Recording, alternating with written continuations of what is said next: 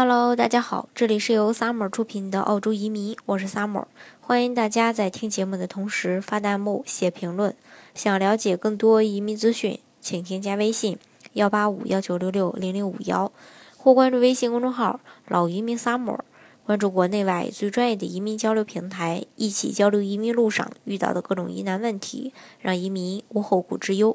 今天呢，跟大家来说一说澳洲的一个。呃，移民签证的一个审理周期，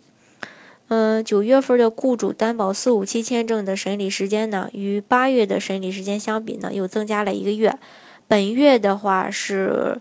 百分之七十五的申请人是五个月，然后百分之九十的申请人是十个月。嗯，移民呢可谓是这个路漫漫其修远兮，当然呢，这也说明了一个问题。想赶着这个末班车的伙伴呢，还在路上搭着，就是赶着搭上开往澳洲的这个小火车。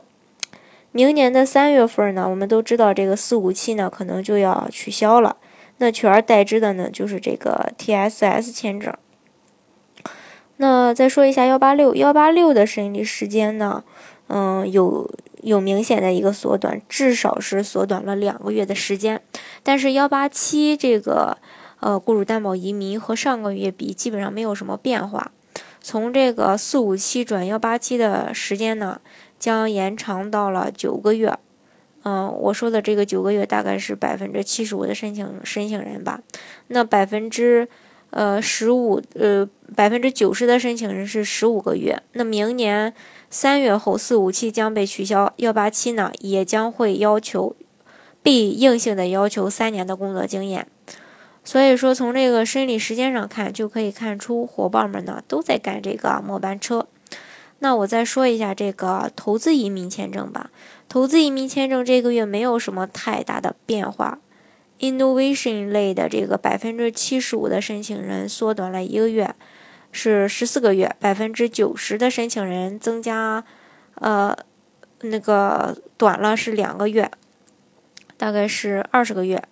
剩余其他类别的幺八八 A，因为申请人数太少，所以这个月移民局还没有公布官方的一个审理时间。同样呢，这个八八八类和幺三二商业这个，嗯，天才移民呢，呃，也是因为申请的人数相对这个 innovation 的这个少，移民局也没公布。那大家可能会说，哪些因素会影响我们的一个审理的这个速度呢？首先，我觉得这个提交材料时提供的一个，呃，提交这个申请的时候提供材料的一个齐全，也就是说，必须呃所必须的材料是否能呃准时的提交，还有一个就是是否能迅速的回复移民局要求补充的信息材料。嗯，因为有的时候大家可能会收到补料的通知，那如果是收到补料通知的话，要第一时间准备好进行重新的提交。第三个呢，就是要取决于移民局多久完成支持性的这个核对检检查的一个时间。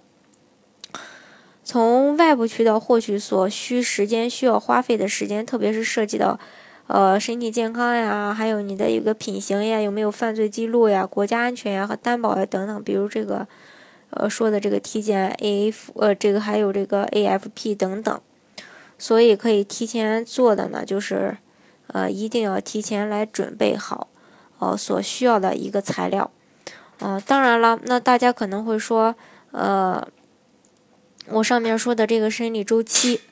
呃，审理的周期一定就是这个样子吗？嗯，这个当然不是，主要呢还是看个人的一个实际情况。我跟大家说的这个时间是整体的一个周期，有的时候可能会比这个时间还长，有的时候可能会比这个时间还快。嗯，之前我们做这个幺八八 A 类这个申请的时候，几天就获批了。